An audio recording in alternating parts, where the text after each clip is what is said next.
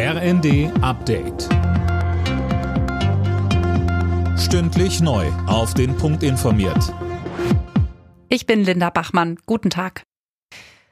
UN-Generalsekretär Guterres hat die Staats- und Regierungschefs bei der Klimakonferenz mit drastischen Worten empfangen.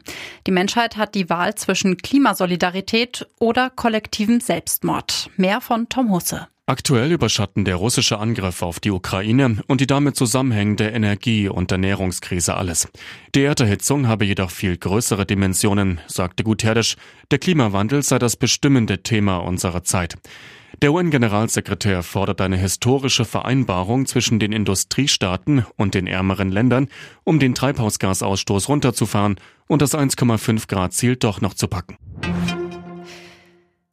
Die Ampelkoalition reagiert mit Unverständnis auf die Blockadehaltung der Union zum Bürgergeld. Die Grünen halten nichts vom Vorschlag von CDU-Chef Merz, die H4-Regelsätze zum Jahreswechsel zu erhöhen und über generelle Reformen später zu entscheiden. Auch die FDP ist mit dieser Idee nicht einverstanden. Generalsekretär Bijan Giersaray sagte, Wer jetzt sich hinstellt und sagt, Anhebung der Regelsätze ja, aber Strukturveränderungen nein, der geht aus meiner Sicht den falschen Weg.